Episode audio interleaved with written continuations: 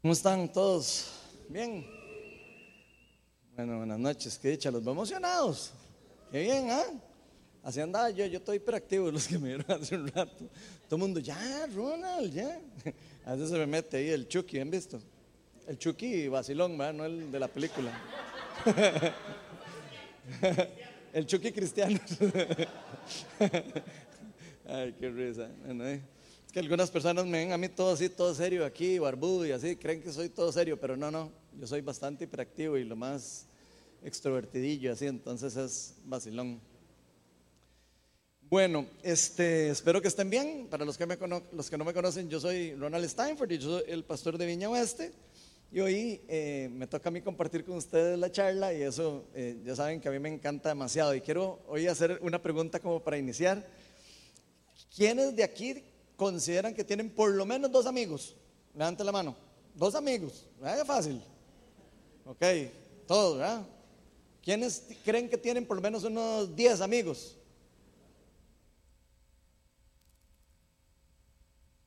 ¿10 amigos? ¿15 amigos? 20 amigos. Ok, ya casi solo dos personas levantaron la mano. Ok, los que contestaron que tenían 10 amigos, les voy a preguntar, ¿cuántas veces en esta semana los fueron a visitar? Alguien que levante la mano, que, que por lo menos visitó dos de esos 10. ¿Ok? Dos de los 10, de los que dijeron que tenían 10, ¿verdad? Ok de los que dijeron que tenían 10, ¿quién fue a visitar a dos? Ok, dos personas. De los que dijeron que tenían 10, ¿quiénes conversaron con los 10 en la semana pasada? Dos. Ok. ¿Quiénes de los que dijeron que tenían más de 10 oraron por ellos la semana pasada?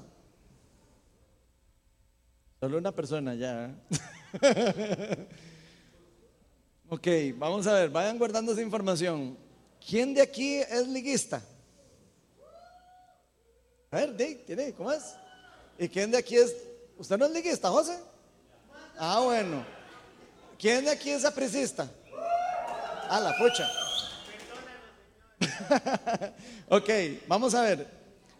Veo que a muchos les gusta el fútbol, ¿verdad? Entonces, de todos los que dieron que eran liguistas y desaprecistas, ¿quiénes han ido al estadio en el último mes? ¿De ahí? Nadie. En los últimos dos meses, ¿quién ha ido al estadio? Una persona. Pues, pucha, ¿qué? ¿Qué sapricistas y qué liguistas más puretes? Bueno, ¿quiénes han visto por lo menos todos los partidos de la Liga o Saprisa en el último mes? En el último mes, ¿verdad? Solo dos personas. Ay, pucha. Ah, no ha empezado la, no ha empezado la, la temporada, por eso es. Sí, ¿verdad? Ah, bueno, es que yo no soy futbolista, entonces Ok, bueno, pero lo que quiero es para que vayan viendo, ¿verdad? Después vamos a ver por qué. Yo no sé si a usted le parece como curioso, pero a ustedes no les parece como, como que cuando uno dice que uno es algo o que uno tiene a un amigo, por ejemplo, ahora dijimos que tenemos 10, 15 amigos, ¿verdad? Pero de repente uno dirá, tengo 15 amigos y si son realmente mis amigos, ¿por qué no he tenido tanta comunicación con ellos en, la última semana, por ejemplo? ¿No les parece curioso? ¿O por qué cuando dice la liga todo el mundo pegó gritos, todo, ¿verdad? Pero cuando les pregunté que quién había ido al estadio, nadie levantó la mano. igual con los apresistas. O sea, que a veces pareciera, ¿verdad? No sé, eso me hace a mí opinar, por lo menos opinión personal, que tal vez no todos son como liguistas de corazón, así a lo profundo. Si fueran liguistas de corazón o sapricistas de corazón, yo tengo un amigo en el trabajo que es sapricista de corazón.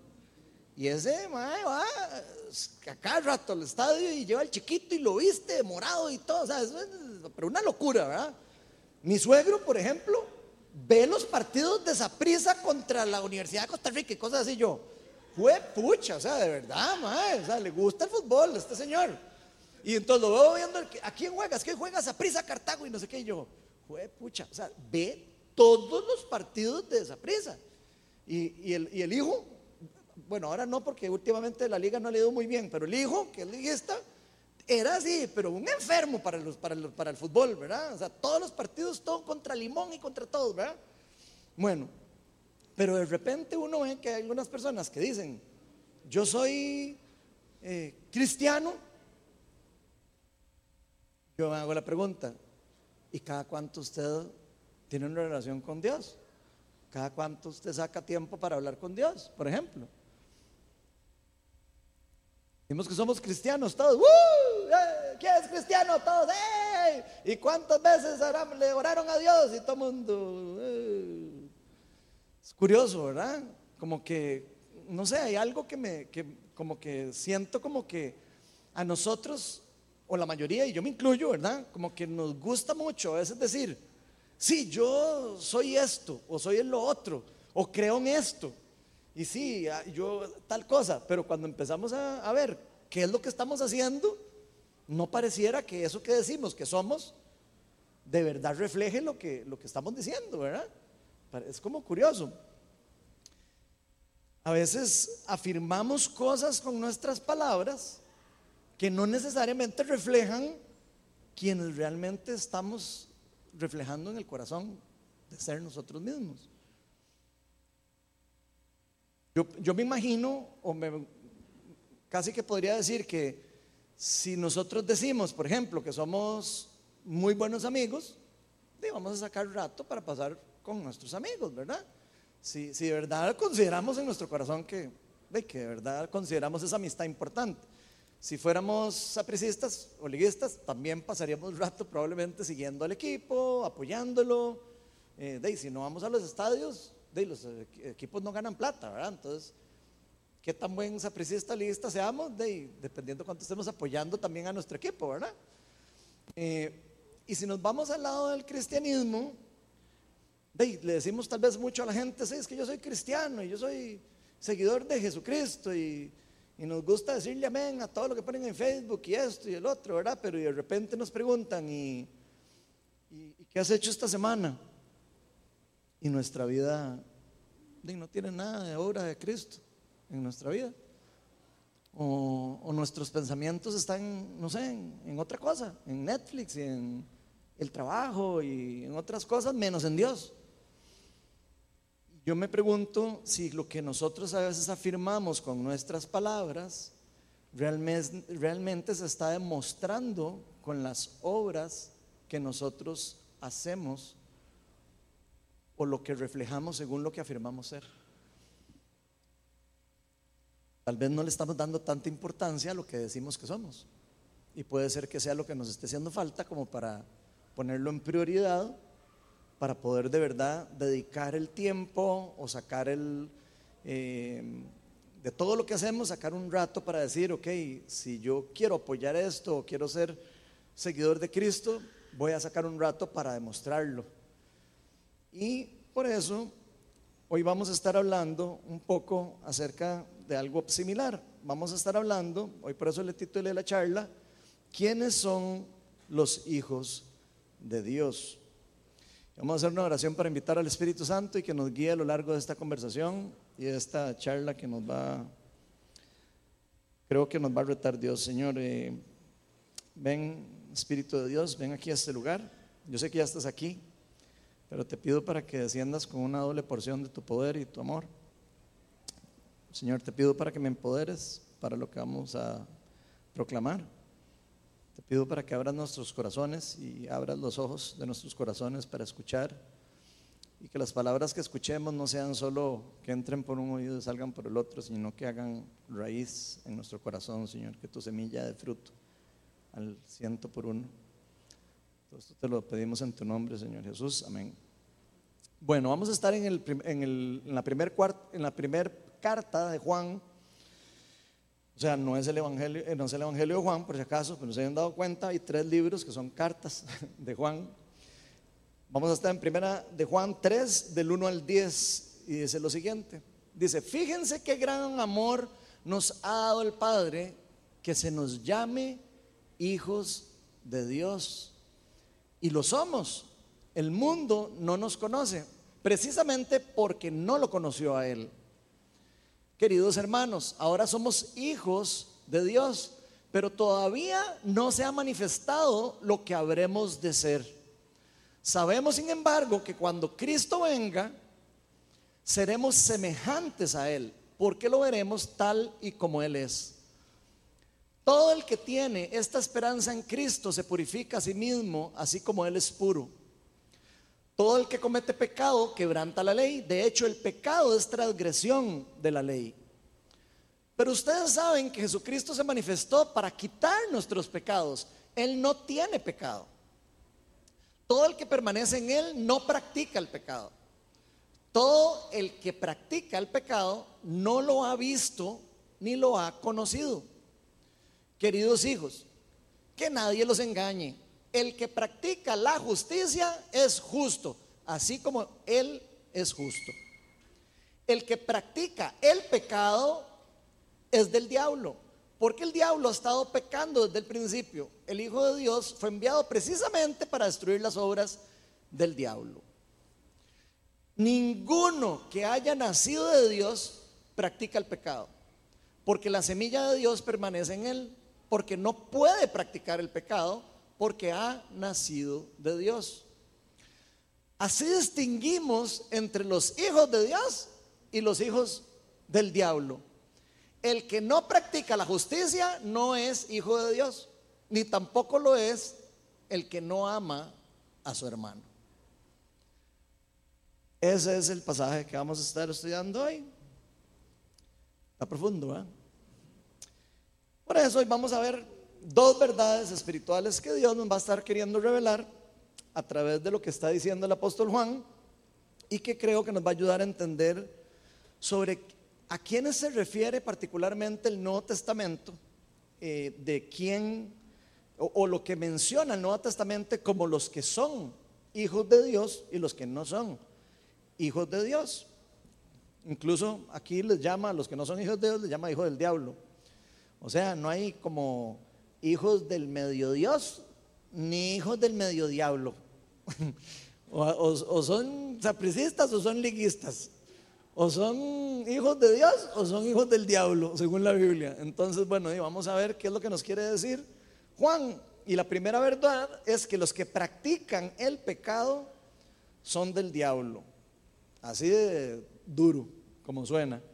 Y primera de Juan 3, en el versículo 6, en la segunda parte, dice, todo el que practica, y aquí la palabra que está usando para practica es poieo en, en, griego koiné, y esta palabra practica, la que traduce la nueva versión internacional como practica, porque es importantísimo entender qué significa eso, ¿verdad? Porque ahí dice que todos los que practican, entonces hay que saber qué es.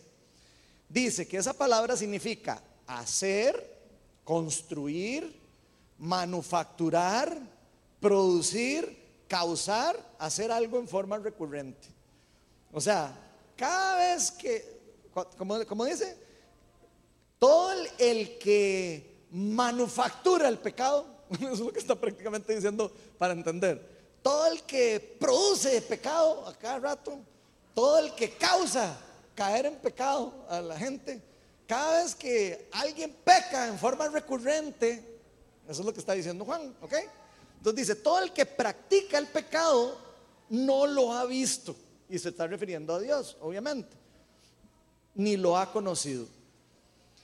En 1 Juan 3.8 dice, el que practica, la misma palabra otra vez, el pecado, el que practica el pecado, o sea, el que está viviendo en forma constante, cayendo siempre en la misma cosa y que no le importa y sigue haciéndolo, es del diablo. Porque el diablo ha estado pecando desde el principio. Y el Hijo de Dios fue enviado precisamente para destruir las obras del diablo. Y aquí lo primero que me gustaría que notemos son las palabras que está usando Juan para explicarnos a nosotros los cristianos, pues esta carta se la escribió a los cristianos, ¿verdad? Y lo que nos está queriendo afirmar. Si leemos bien el pasaje que leímos, desde el puro inicio, Juan tiene muy claro que ni usted ni yo somos perfectos.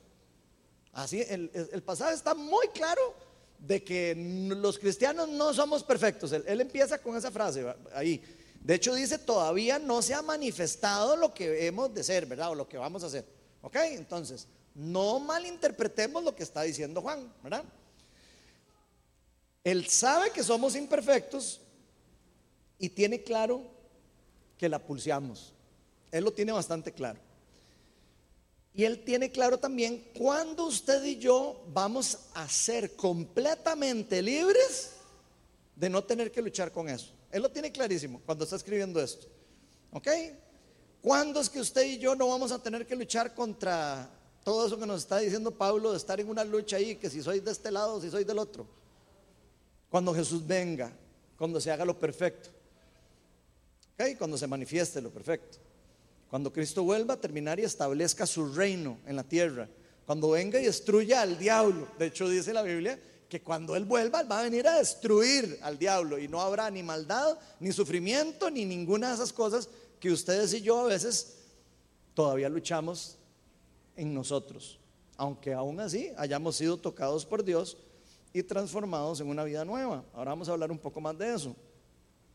En algún momento Dios nos va a glorificar a nosotros y nos va a quitar por completo todo, hasta la conscupiscencia, todo lo que tenemos malo, que todavía habita en el cuerpo natural, va a dejar de existir y va a haber un cuerpo renovado donde ya no va a existir absolutamente nada del pecado. Pero por ahora, por ahora, estamos en un tiempo de tensión espiritual. Yo creo que ya lo hemos hablado en varias charlas, hemos hablado, aquí lo explicamos como en los términos del reino, ¿verdad? El que está, ya, ya vino el reino, pero todavía no está todavía establecido el 100%.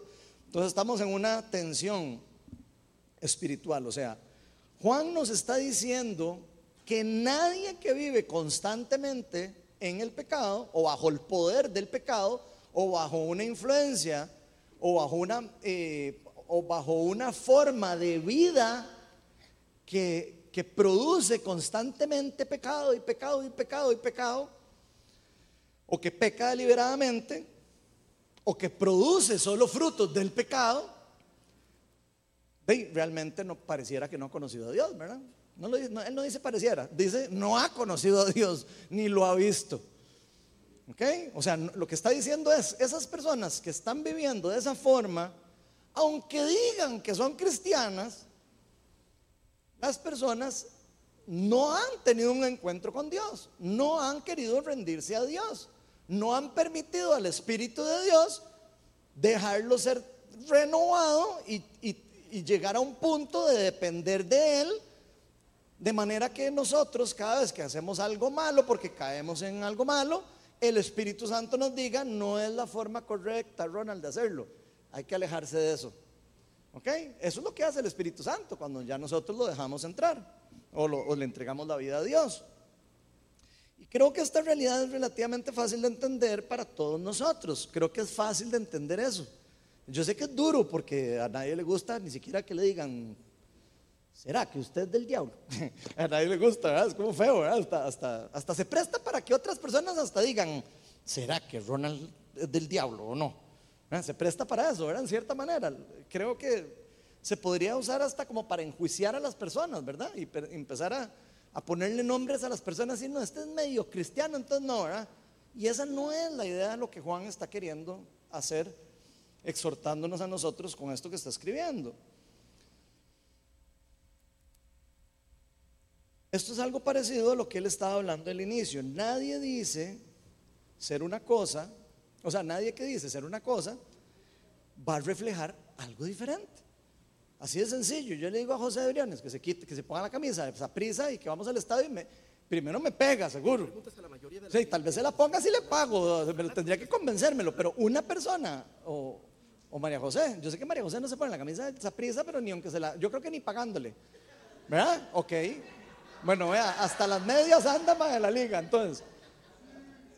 Ven lo que digo, una persona que realmente cree que es una cosa que dice, lo va a reflejar hasta con sus medias.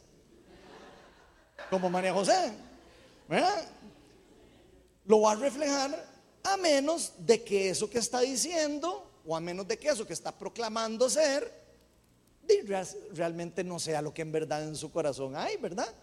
A menos de que o que no esté valorando eso que está proclamando verdaderamente de corazón. Por ejemplo, ustedes me preguntan a mí de esa prisa y yo le digo, soy sapricista, pero a mí me pela esa prisa. Diez veces, o sea, yo puedo decir que soy sapricista porque mi papá fue sapricista y desde chiquito me dijeron que, era, que si era sapricista, entonces yo, ya, yo me hice sapricista. Pero a mí ni me interesa lo que hace esa prisa, ¿verdad? Es más, ni sé cuándo juegan. Casi que pensé al inicio que estaban dando charla que estaban en, ni siquiera que estaban jugando y no vieron, porque yo no sigo, no, me interesa eso, o sea, no es algo que, me, ni siquiera que esté en mi corazón. Pero si ustedes me preguntan, yo hubiera dicho, soy sapricista. Qué curioso, ¿verdad? Es como, como ponerse una etiqueta de algo que uno no es realmente. Entonces, si alguno de nosotros dice de corazón que ama a Dios, difícilmente va a querer hacer cosas que hagan daño a Dios. Difícilmente, si yo digo, yo amo a Dios, te amo, Señor, y difícilmente yo voy a actuar con cosas en mi vida que ponga el nombre de Dios en peligro o que ponga el nombre de nuestro Dios en, digamos que podrían ponerlo en ridículo a Dios, por ejemplo. ¿Cierto? Porque quiere decir que yo estaría no reflejando lo que yo realmente tengo en mi corazón. De hecho, difícilmente va a vivir una vida contraria a lo que Dios quiera, una persona que ama a Dios. Porque dirían, no es compatible, o sea, esta forma de vida no es compatible con Dios. Difícilmente va a creer una persona que, que ama a Dios y que, y que dice seguir a Dios. ¿Ustedes creen que realmente cree que Dios es malo? ¿Ustedes creen que alguien que de verdad ama a Dios cree que Dios puede ser malo? ¿Verdad que es totalmente incongruente? Sería totalmente contradictorio. De hecho, si leemos la Biblia, en el Nuevo Testamento es demasiado claro. El Nuevo Testamento es muy claro al decir que todas las personas, usted y yo, si somos cristianos, todas las personas reflejan el mundo, eh, o sea, reflejan al mundo al que están su verdadera realidad espiritual. Eso es lo que dice la Biblia. O sea, Vea que ahí Juan está diciendo, los que hacen tal cosa, ah, van a saber que son del diablo. Los que hacen tal otra, ah, la gente va a saber que son de Dios, que son hijos de Dios. ¿Están viendo lo, profundo de esto? O sea, o son de Dios o son del diablo, como decías, no hay un intermedio. La Biblia dice que nosotros vamos a reflejar lo que realmente nosotros tengamos en el corazón. Tan es así que dice, cuiden su corazón porque de él mana la vida, en un proverbio. O sea, nosotros vamos a reflejar lo que realmente tenemos dentro. Y Jesús tuvo que enfrentarse constantemente, yo creo que lo podemos ver en, la mayoría de los, todos los evangelios, con personas que proclamaban así, pero así tajantemente que eran seguidoras de Dios, seguidoras del Dios Altísimo, seguidoras de Yahweh, personas que estaban entregadas para vivir para Él que proclamaban incluso ser parte de la familia de Dios. Jesús tuvo que enfrentarse con personas que decían, yo no necesito oírlo a usted porque yo soy hijo del Dios Altísimo, prácticamente. En palabras diferentes, pero decían, yo soy hijo de Abraham y usted no tiene nada que venir a decirme a mí aquí. ¿Ok? Pero sus actos, si ustedes analizan a esas personas religiosas o fariseos particularmente, los actos que ellos hacían, las obras que reflejaban sus creencias, su forma de vivir, su forma de tratar a los demás, reflejaba algo completamente distinto a lo que proclamaban hacer. Y Jesús, bueno, ya lo han leído, Jesús, una belleza persona, pero a los hipócritas les decían la cara que eran hipócritas. Los maestros eran maestros, eh, eh, los fariseos eran maestros de la ley, eran maestros encargados para enseñar a los demás a cómo seguir a Dios, imagínense. Y claramente ellos se jactaban de su herencia eh, de sangre. Ellos decían, como parecido ahora que yo dije, que yo era, sí, yo soy sapricista porque mi papá era sapricista. Es parecido.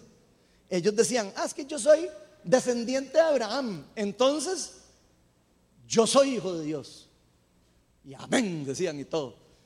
No importa eh, eh, qué, ocurre en su corazón, no importa nada.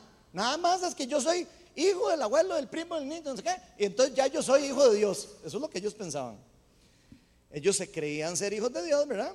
Por, herencia familiar religiosa. Ellos, eh, a pura herencia de Abraham, ¿verdad? Incluso se creían también seguidores de Dios porque leían la palabra de Dios. Vean qué interesante, leían la palabra de Dios, oraban bastante, eh, decían que eran seguidores de Dios. Y eso les hacía pensar que ya tenían derecho por esas tipo de cosas a estar del lado de Dios.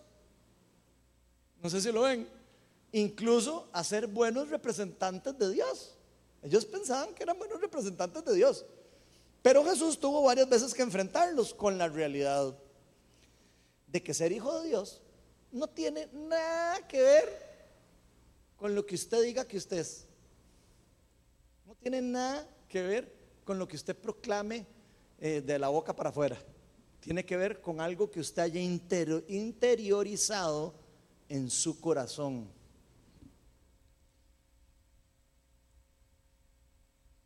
No es nada más decir, ah, es que yo voy a la iglesia y oro todas las mañanas.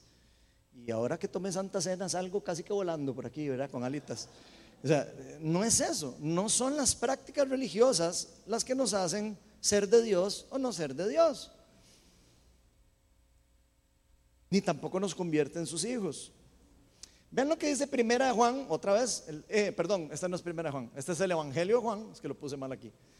El Evangelio de Juan, capítulo 8, versículo 42 al 47, dice, si Dios, le está hablando Jesús a los fariseos otra vez, esto, toda esta explicación para eso, si Dios fuera su Padre, como ustedes dicen, ¿eh?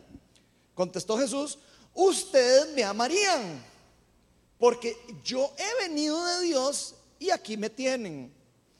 No he venido por mi propia cuenta, sino que Él me envió. ¿Por qué no entienden mi modo de hablar? Porque no pueden aceptar mi palabra. Ojo que una es pregunta y otra es afirmación. ¿Por qué no entienden mi modo de hablar? Porque no pueden aceptar mi palabra. O sea, no están creyendo en mi palabra, no están creyendo en Dios, les está diciendo. Ustedes, y, sigue la conversación, ustedes, los que no pueden o los que no quieren seguir mi palabra, los que no quieren obedecer mis mandamientos y no entienden que yo soy Dios y soy mucho más inteligente que ustedes, eso es práctico, lo estoy metiendo un poquito más ahí de, de asunto para que todo el mundo se entre en calor. Ustedes son de su padre. Y ya todos estaban esperando que les dijera, sí, ya, güey. Y les dice, el diablo. Ustedes son de su padre el diablo, cuyos deseos quieren cumplir. Hoy. ¿Cuáles deseos están queriendo cumplir? Ah, ellos querían que los vieran como los más importantes, ellos querían estar sentados en los lugares de, más importancia, ellos querían siempre eh, que la gente creyera que ellos eran los mejores, que ellos no necesitaban ser limpios de nada, porque ya estaban, parecían eh, que los habían lavado con acción, el quitagrasas, y entonces ya pensaban que no tenían nada que hacer. Pero Jesús les decía que eran sepulcros blanqueados, que por dentro estaban podridos, aunque por fuera se veían todos brillantes y lindísimos. Dice, Ustedes son de su padre el diablo, cuyos deseos quieren cumplir. Desde el principio, este ha sido un asesino, está hablando del diablo. Y no se mantiene en la verdad, porque no hay verdad en él. En Satanás no hay verdad. La verdad es una. Solo existe una verdad. Y esa verdad se llama Jesucristo. Él lo dice, yo soy el camino, la verdad y la vida y nadie llega al Padre si no es por mí. ¿Ok? Entonces Jesús es la verdad. Y dice, y no se mantienen en la verdad. Y pongan atención, no se mantienen en la verdad porque no hay verdad en él. O sea, los seguidores del diablo es como los seguidores, como los liguistas. No, mentira, no, no, estoy molestando. Hacer un chiste nada más para molestarlo. Los seguidores del diablo están siguiendo y sometiéndose a los deseos del diablo. Eso es lo que está diciendo. Si ustedes quisieran ser seguidores míos, se someterían a mis deseos.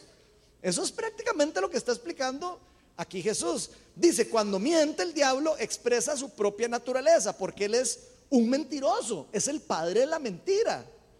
Y sin embargo, a mí, y sin embargo a mí, que les digo la verdad, o sea, yo que estoy aquí, les estoy hablando con la verdad, no me creen.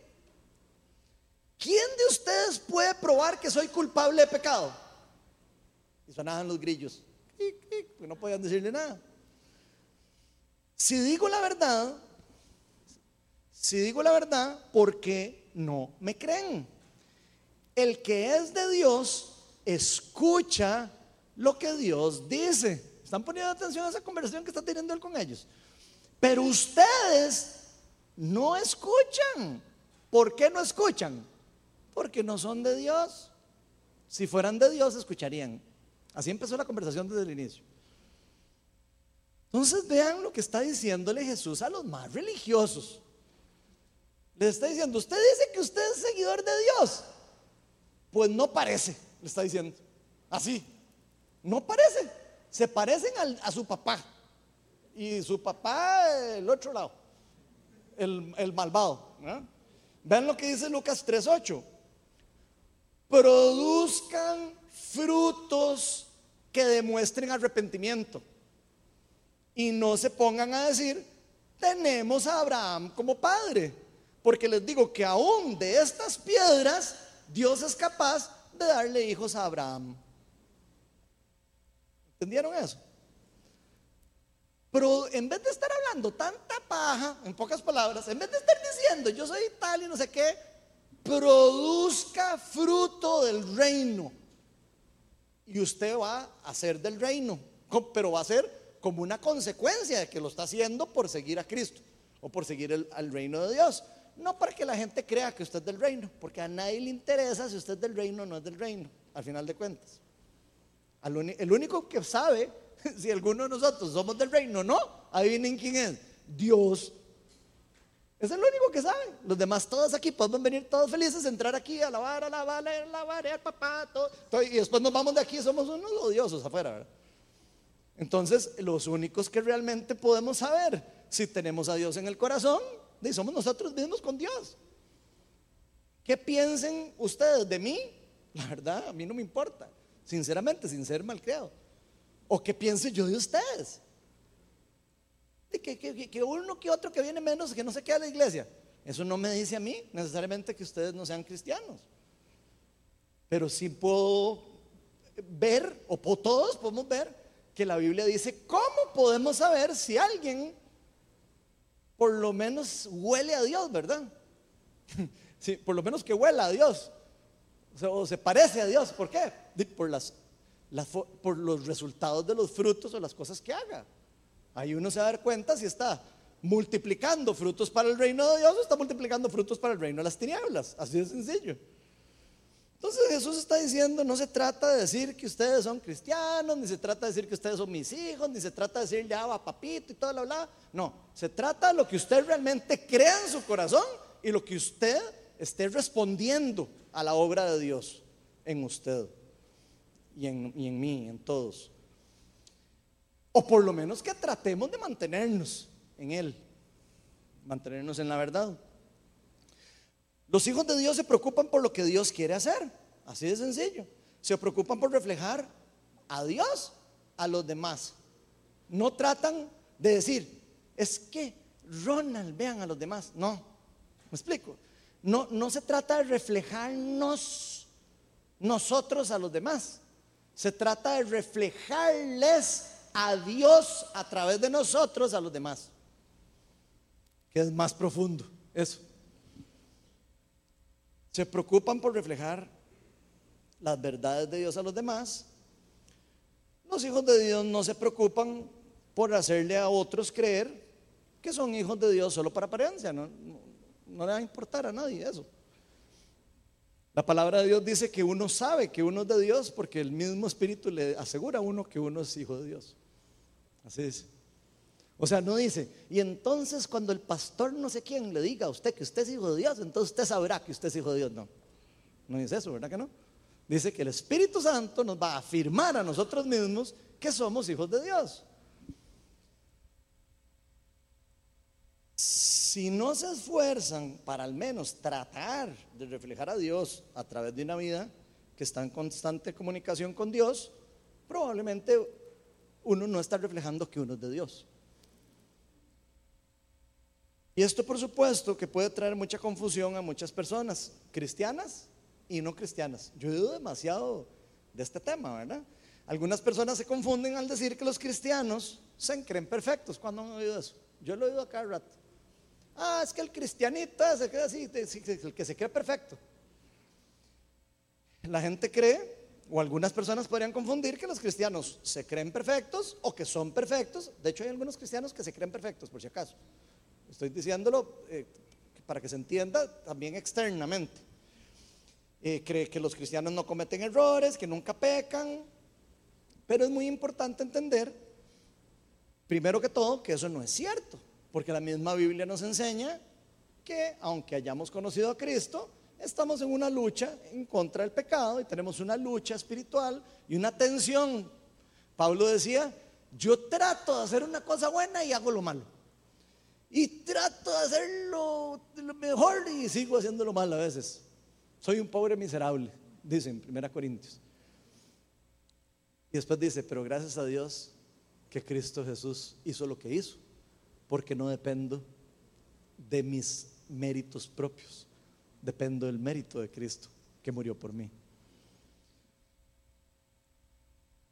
Y yo he escuchado muchas personas criticar a los cristianos y decir que los cristianos no siempre reflejan a Cristo. Eso, es muy cierto. Yo muchas veces definitivamente no reflejo a Cristo. Y mentira el que me diga aquí que ah, yo siempre reflejo al Señor Jesús. Mentira. Porque todos a veces se nos salimos de las... Se nos mueve el tornillito, ¿verdad? Y entonces hablamos duro, decimos cosas feas. Y empezamos a... Se nos olvida realmente quiénes somos. Por ejemplo, Gandhi tenía un dicho interesante. Yo, tal vez lo han oído. Él decía: A mí me encanta Cristo, pero no me gustan, pero no me encantan los cristianos. Pucha, casi como decirle amén, ¿verdad? es una tristeza, pero es la verdad. O sea, qué triste no poder decirle, no, señor, este está equivocado, ¿sabía?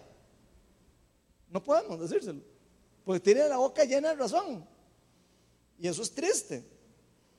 Obvio que eso no aplica para todos los cristianos, ¿verdad? Pero es como que yo diga aquí que todos los, las sapricistas son unos, no sé, unos fiebres.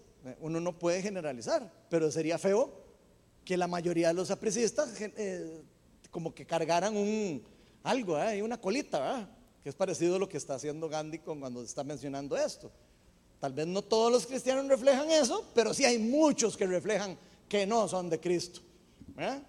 Y la Biblia nos enseña que incluso los cristianos Estamos en una guerra, yo creo que aquí lo hemos hablado varias veces, que estamos en una búsqueda de santidad, que estamos en una búsqueda de ser renovados día a día, que tenemos que renovar nuestra mente, que a veces nos vamos a levantar de mal genio, eso no lo dice la Biblia, pero a veces eh, puede ser que nos levantemos del mal genio, ¿verdad? Hablemos mal, pero inmediatamente el Espíritu Santo, tarde o temprano, nos va a decir, de muchacho, ese no es el camino que yo le estoy enseñando.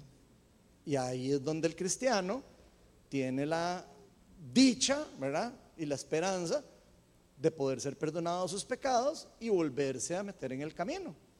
Todo esto porque Cristo lo hizo por nosotros y nos abrió la puerta para poder hacerlo. Cada día nos vamos a ir pareciendo más a Jesús, aunque tal vez no siempre parezcamos similares a Cristo. Pero lo que sí dice la palabra de Dios es que lo que Dios empieza, lo termina. O sea, si hay una cosa que nosotros vamos a ver, es que vamos a ser como Cristo. Eso fijo. Si usted es cristiano, si usted le ha entregado la vida a Dios, si el Espíritu de Dios habita en usted, va a llegar el momento en donde vamos a ser glorificados y perfeccionados al 100% y vamos a ser completamente imagen perfecta de Jesucristo, glorificado. Eso fijo. Y ahí sí ya no va a haber pecado, ahí ya no van a haber chichas, ahí ya no va a haber nada de las cosas que nos pasan a veces. Vean lo que dice Juan muy claro en, en primera Juan 3.2. Queridos hermanos, ahora somos hijos de Dios, pero todavía no se ha manifestado lo que habremos de ser. Lo acabamos de leer hace un rato. Sabemos, sin embargo, que cuando Cristo venga, seremos semejantes a Él, porque lo veremos tal y como es. Vean que todo lo que yo les acabo de decir era de la Biblia, solo que lo estoy parafraseando diferente. Cuando uno lo vuelve a leer, uno dice, mira, sí es cierto, lo dice así directo.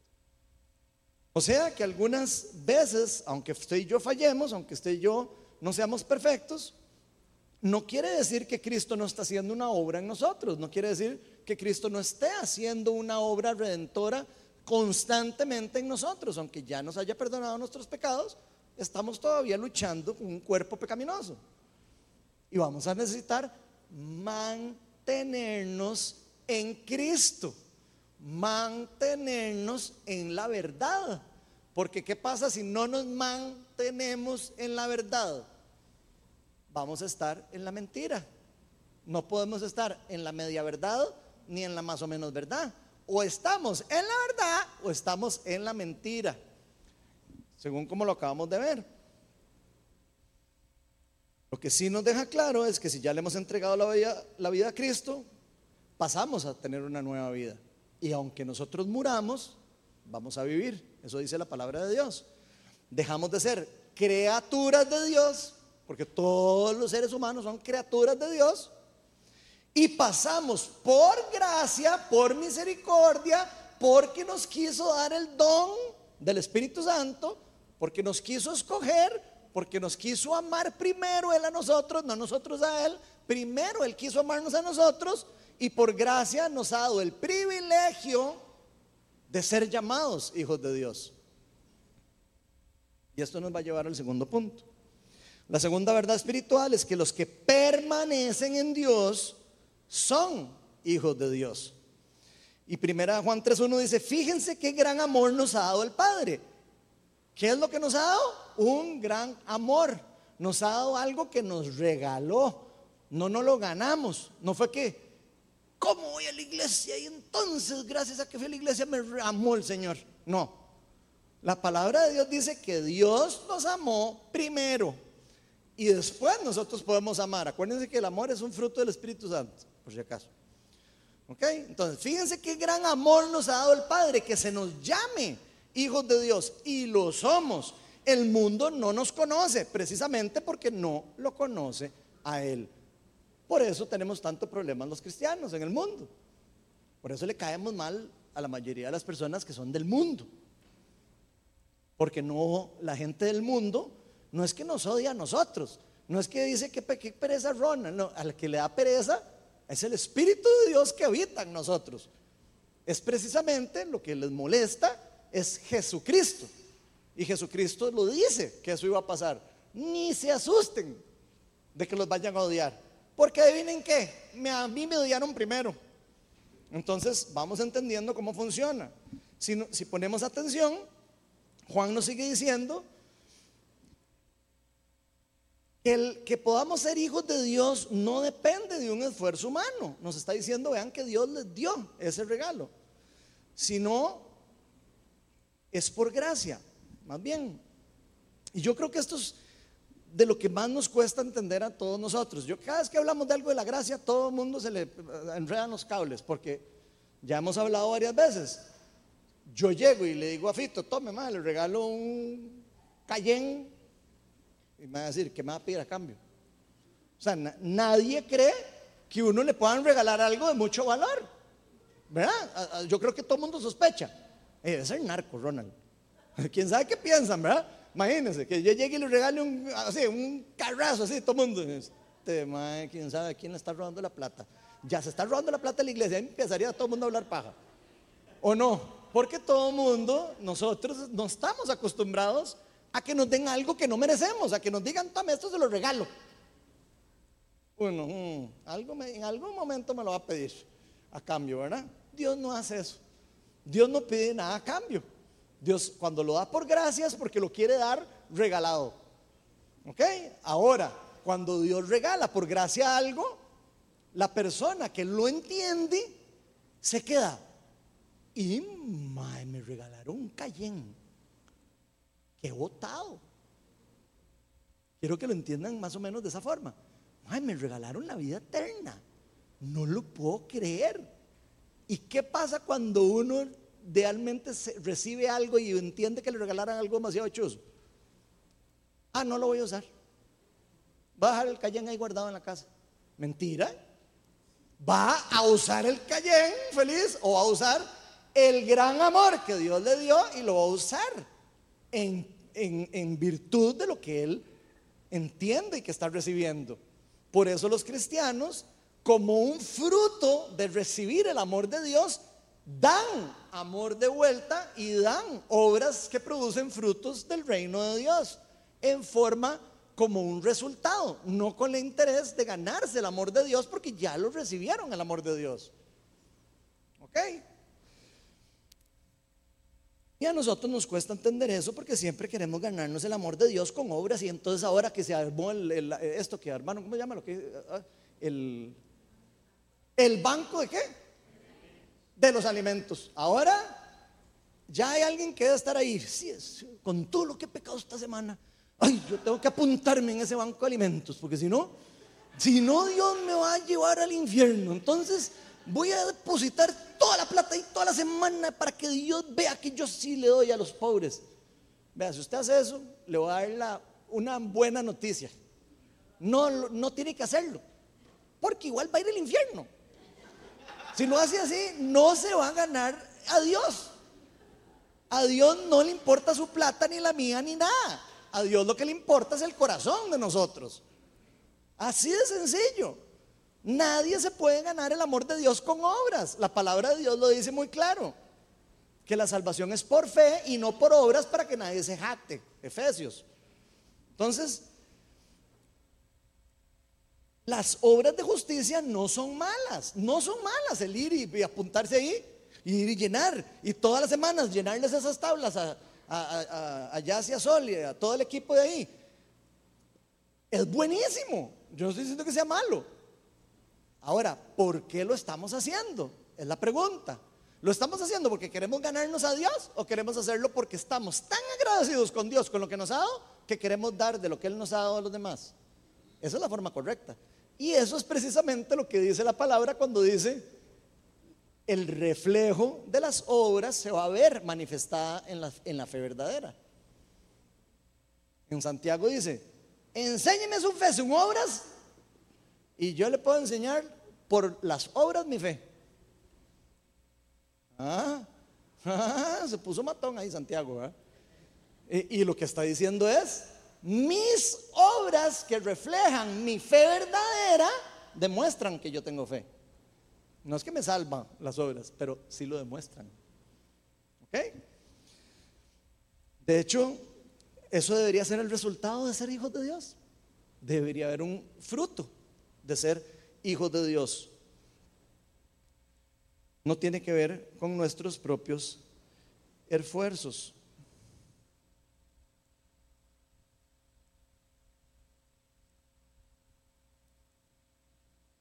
Hoy que se pegue un botón y se me, me perdí por todo lado.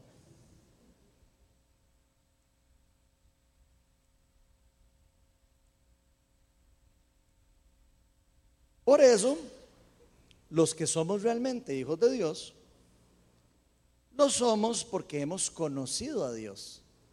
O sea, hemos tenido un encuentro con Dios y eso es lo único que nos ha a nosotros dado el privilegio de poder ser llamados sus hijos, porque lo conocimos y Él nos adopta.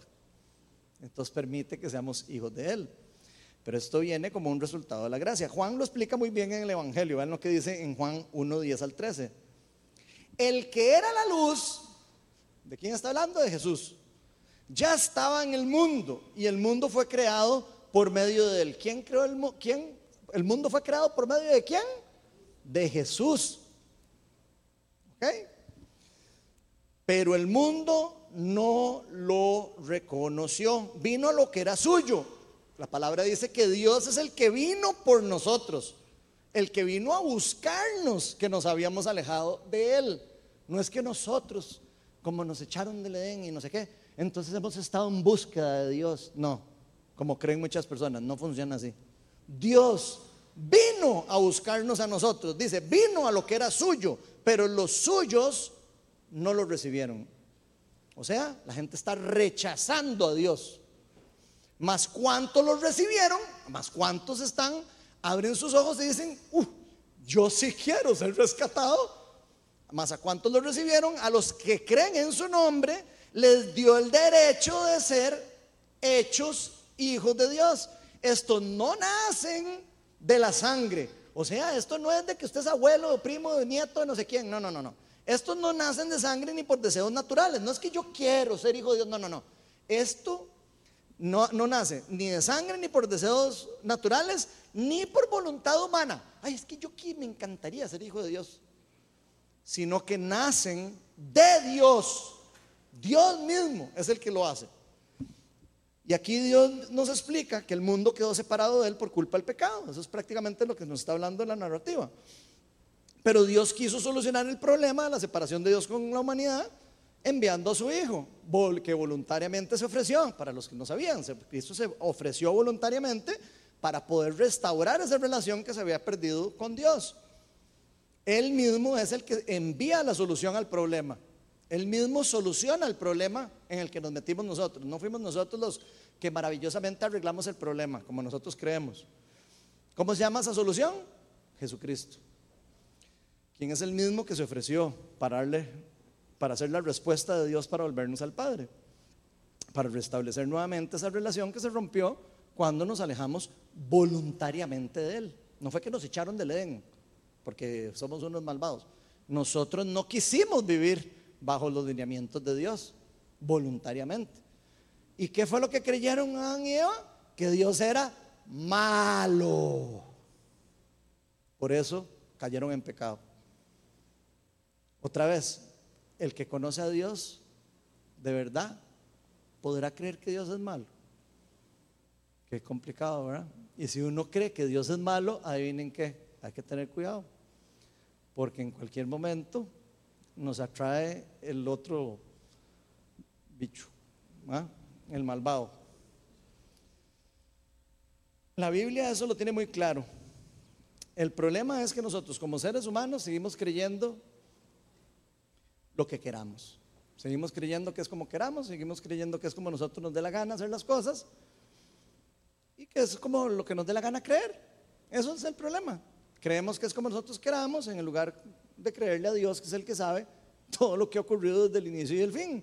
Por eso algunas personas creen incluso en un Dios supremo, un Dios todopoderoso, el, casi que la bomba nuclear de energía que hay en el centro del universo.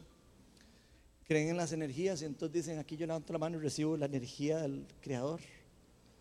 Y empiezan a creer que por hacer las cosas buenas estoy emitiendo energía positiva para el mundo. Y entonces esa energía positiva trae más energía positiva.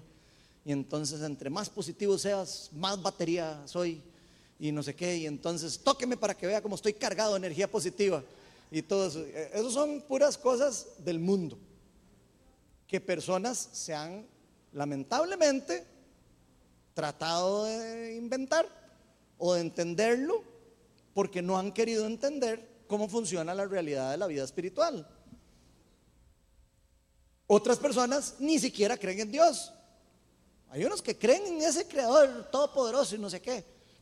Otros que no creen en Dios del todo. Y se consideran, ah, pero es que yo no creo en Dios, eso es pura paja. Pero yo di comida para el banco de alimentos. Entonces yo no soy tan malo. Jamás Dios me mandaría al infierno porque hay violadores y hay personas en la calle que son peores que yo. Eso es lo que piensan a otras personas. Y entonces eso lo hace sentirse a ellos de ahí, bien, como para creer que eso ya están en paz con Dios, ¿verdad? Entonces, como estoy en paz con Dios, entonces yo no soy tan terriblemente malo, ¿verdad? Entonces estoy en peace and love con el Creador, amor y paz. Pero según la Biblia, gente, eso no funciona así. Entonces, adivine qué. Está en la mentira, aunque crea que está en la verdad.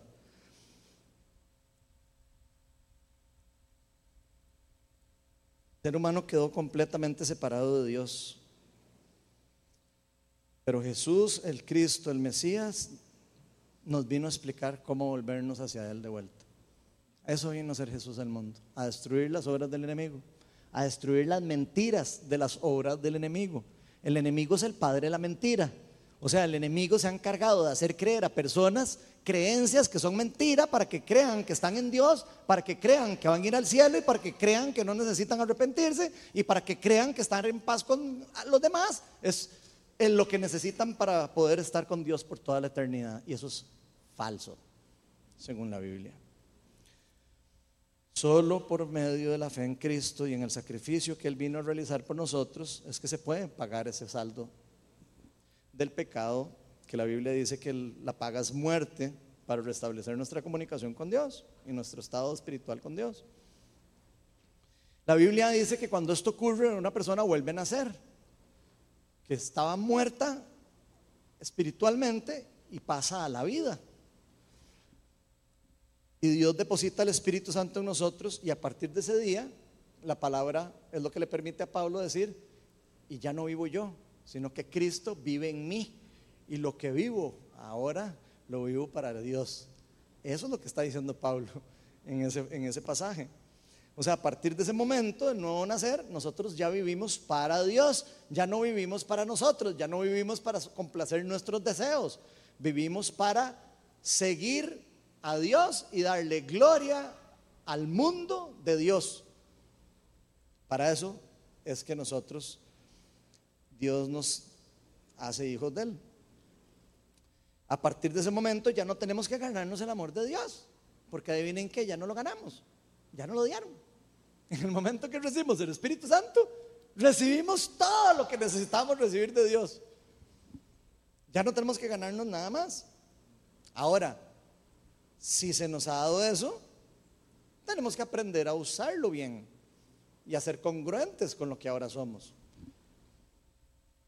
Y eso es lo que realmente nos permite empezar a vivir para Dios y dejar de vivir para el mundo.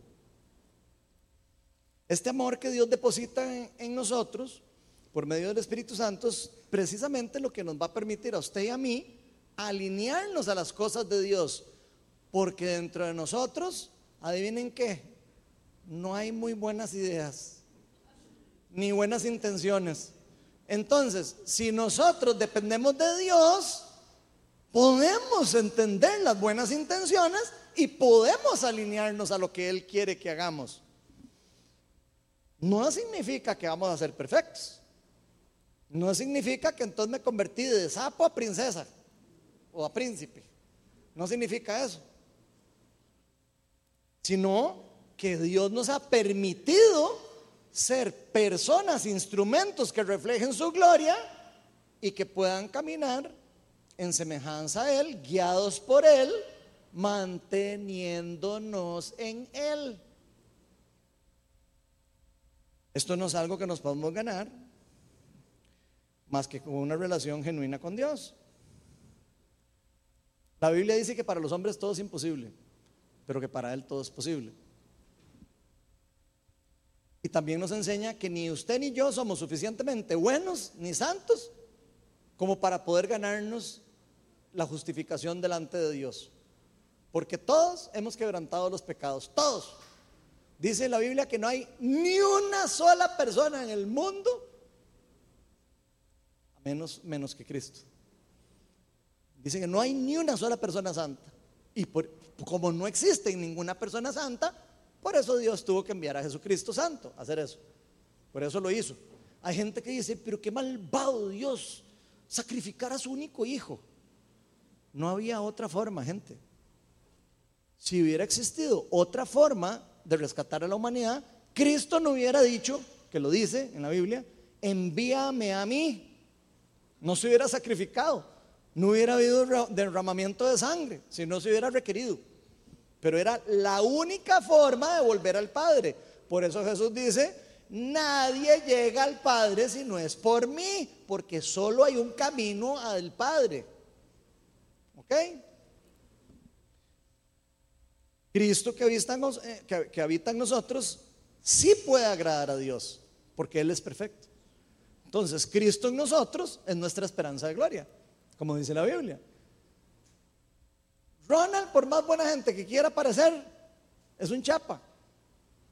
Pero Cristo en mí es lo que me permite a mí y a usted ser agradable para Dios.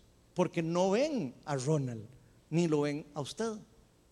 Al que están viendo es a Cristo en usted. Y entonces eso satisface al Padre. Y el Padre dice, Él es digno de mi confianza. Porque al que ves a Cristo, no a nosotros. Entonces vean lo importante tener a Cristo. Por eso dicen que Cristo es nuestro abogado. Porque cuando lleguemos al día del juicio y digan, a ver, pase adelante, a ver, ¿qué es usted? Ay, es que verás que yo le di plata a los comida a los alimentos. Y, ajá, y, y, fue adúltero, sí. Y fue mentiroso, sí. Y fue no sé qué, sí. vaya, para el lado, para el feo, al calabozo. Pero si alguien llega y dice, ¿y usted fue adúltero? Sí. ¿Y fue mentiroso? Sí. Pero Cristo habita en mí. Ah, bueno, se salvó. Se salvó porque Cristo pagó por usted. Pase adelante. Así dice la Biblia que es como funciona el juicio. Todos vamos a estar delante del, juicio. Pero los que tengan a Cristo tienen VIP. Porque ya pagó y nadie puede pagar una condena dos veces.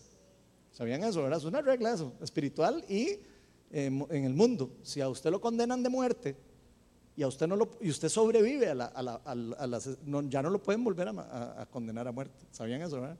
Bueno, Cristo ya pagó su pena de muerte por usted y por mí.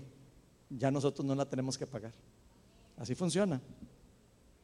Y eso es lo que nos permite a nosotros ser perfectos y agradables para Dios. Eso mismo es lo que nos va a llevar a, vivir una vida que, que realmente nos lleve a practicar las cosas que Dios le agrada. Por eso Juan termina diciendo en 1 Juan 3, 7 al 10, ya voy a terminar, queridos hijos, que nadie los engañe, no se dejen engañar con el padre de mentira ni con las mentirillas que andan por ahí. El que practica la justicia es justo, así como él es justo. El que practica el pecado es del diablo, porque el diablo ha estado pecando desde el principio. El Hijo de Dios fue enviado precisamente para destruir las obras del diablo. Ninguno que haya nacido de Dios practica el pecado, porque la semilla de Dios permanece en él, el Espíritu de Dios permanece en él, la esencia de Cristo permanece en él, eso es lo que está diciendo. No puede seguir pecando porque ha nacido de Dios. ¿Puede fracasar? Sí, pero ya no va a querer vivir esa vida. Esa es la diferencia entre los que practican el pecado y los que caen en pecado. Así distinguimos entre los hijos de Dios y los hijos del diablo. El que no practica la justicia no es hijo de Dios, como tampoco lo es el que no ama a su hermano. Jesús vino al, mundo, destruir las obras del diablo, vino a morir por nosotros, para que todos los que creamos en Él podamos estar en una relación con Él. Ninguno de nosotros, señores, pasa la lista de santidad perfecta sin Cristo. Y eso hay que aprendérselo y tenerlo ahí muy presente. Porque siempre nos vamos a creer que nosotros podemos ganarnos algo por nuestro propio mérito. Y siempre vamos a querer hacer algo para querer ganarnos algo más. Porque siempre vamos a creer que nos hace falta algo más. Pero Cristo es todo lo que necesitamos para nosotros. Dios quiere lo mejor para nosotros. Pero su anhelo es que todos nos arrepintamos, que todos nos volvamos a Él, que todos entremos en una relación con Él, que todos volvamos a ser parte de su pueblo. Él quiere unificar a su pueblo. Él quiere que usted y yo seamos parte de su familia. Por eso dice que nos adopta como sus hijos. De manera que podamos decirle, papito, Abba Padre. Porque quiere también que seamos parte de su herencia. Y esa herencia que no viene de sangre, sino la herencia que viene del Espíritu de Dios.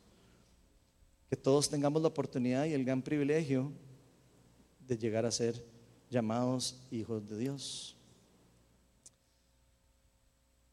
Bueno, pero pareciera, si lo vemos ahí, que la Biblia nos sigue confrontando con quienes realmente nosotros decimos que realmente somos.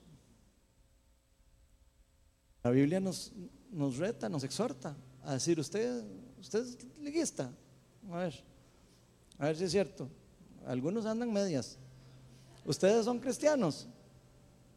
A ver, ¿a dónde está el amor por los demás? ¿A dónde está el, el respeto, el temor a Dios reverente?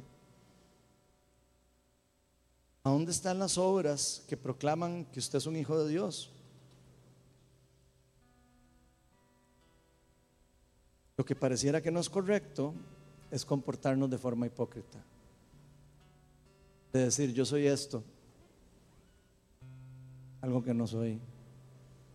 Porque eso sí le hace daño a quien representamos. Así como nadie quiere que representar mal a prisa, representar mal a la liga. Imagínense lo que es para Dios que alguien diga que es hijo de él y que no lo sea a tal nivel de que una persona como Gandhi tenga que decir, me encanta Cristo, pero no me encantan los cristianos. ¿A quién queremos reflejar nosotros, gente? ¿A quién estamos reflejando con nuestra vida? ¿A Dios o al diablo?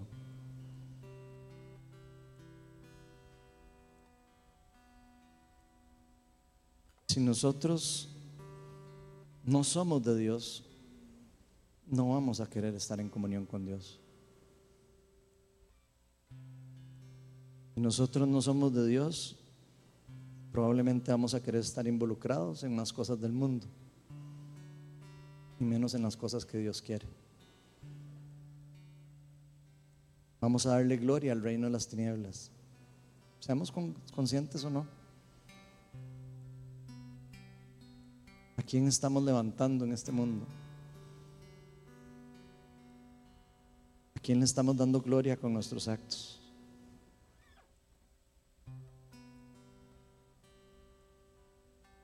Ahora, si nosotros somos hijos de Dios, vamos a querer las cosas de Dios.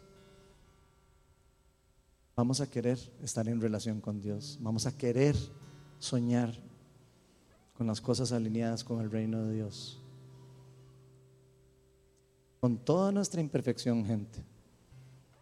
No tenemos que ser perfectos. Si necesitáramos la perfección, de ahí no estaríamos aquí todos, gente. Esa es la triste realidad. Lo que sí sabemos es que Dios nos permite poco a poco para hacernos más a su Hijo, a Jesucristo. ¿Vamos a fallar?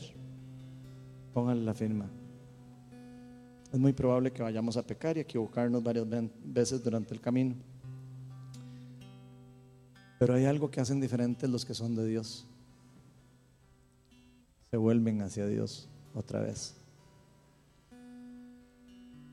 Buscan de Dios y en Dios el perdón y la restauración.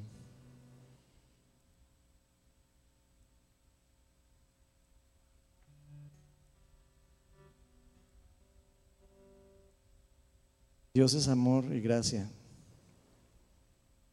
Nos quiso dar el privilegio a cada uno de los que hayamos puesto la fe en Él para que todos los que le queramos conocer, todos los que no queramos rechazarlo, podamos ser hijos suyos.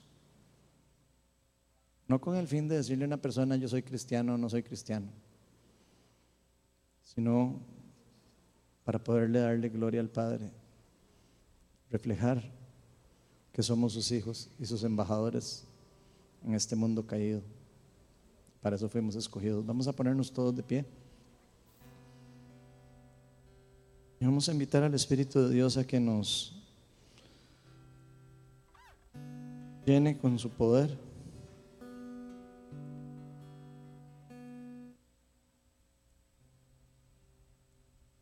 Ven Espíritu Santo, llena este lugar. Te necesitamos.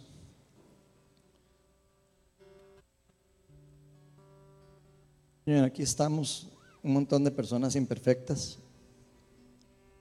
un montón de personas con dudas,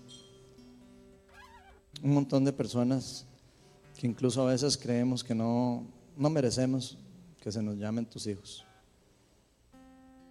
Pero gracias a Dios, Señor, no depende de nuestras obras.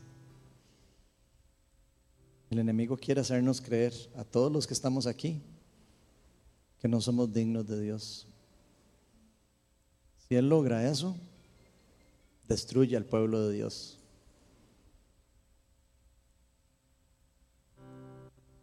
Así que si hay alguien aquí que se ha estado sintiendo con su identidad dañada en Cristo, si hay alguien que siente, pucha, yo no soy digno de Dios y incluso ya hasta no he tenido ganas ni de volver a la iglesia y no sé, siento como que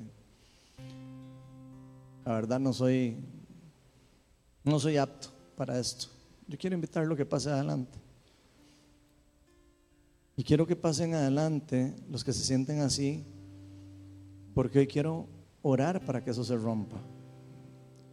Porque eso es el enemigo que quiere destruirlos, que quiere alejarlos del camino de Dios. Y Dios ya pagó por usted y por mí. Y si usted le entregó la vida, Cristo vive en usted. El Espíritu Santo está en usted.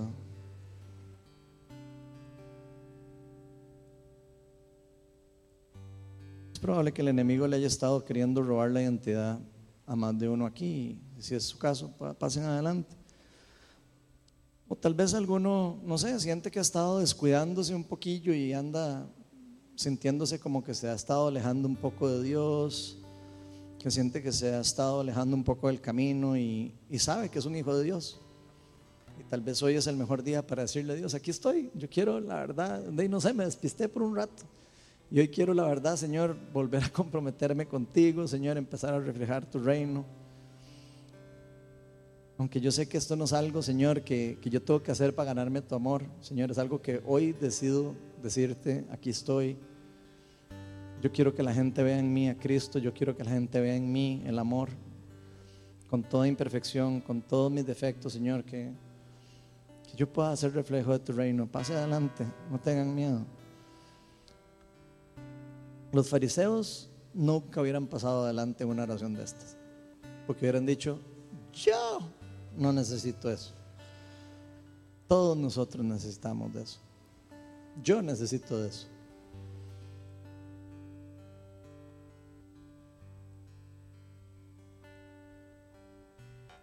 Ven, Espíritu de Dios, en este lugar. Señor, yo te pido para que restablezcas identidades de hijos en este lugar.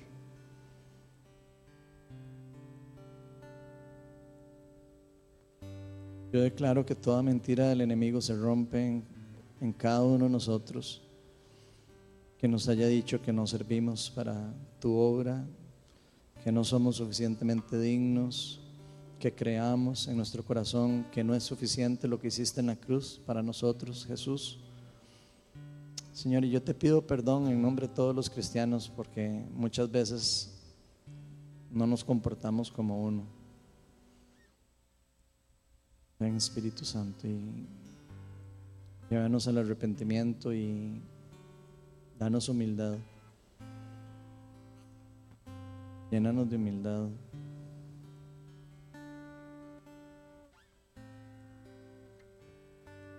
En Espíritu de Dios, llena este lugar. Vamos a adorar.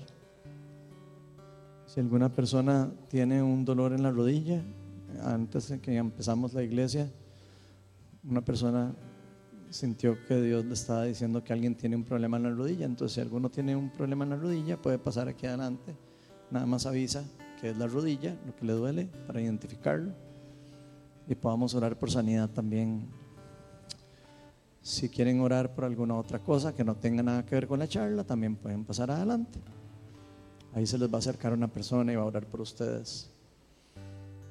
Vamos a orar y vamos a invitar al Espíritu Santo Y ahí donde usted está, si le da vergüenza pasar adelante y no quiere, no, tampoco es que pasa nada si no pasa adelante.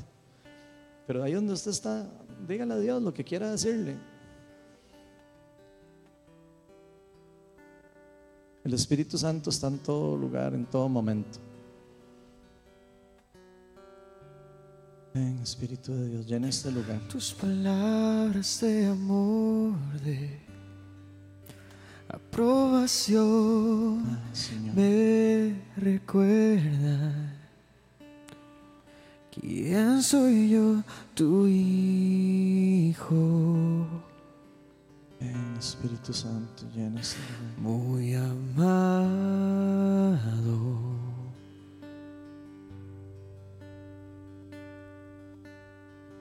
Y no tengo que buscar eh, otro lugar, mi identidad, porque sé que tú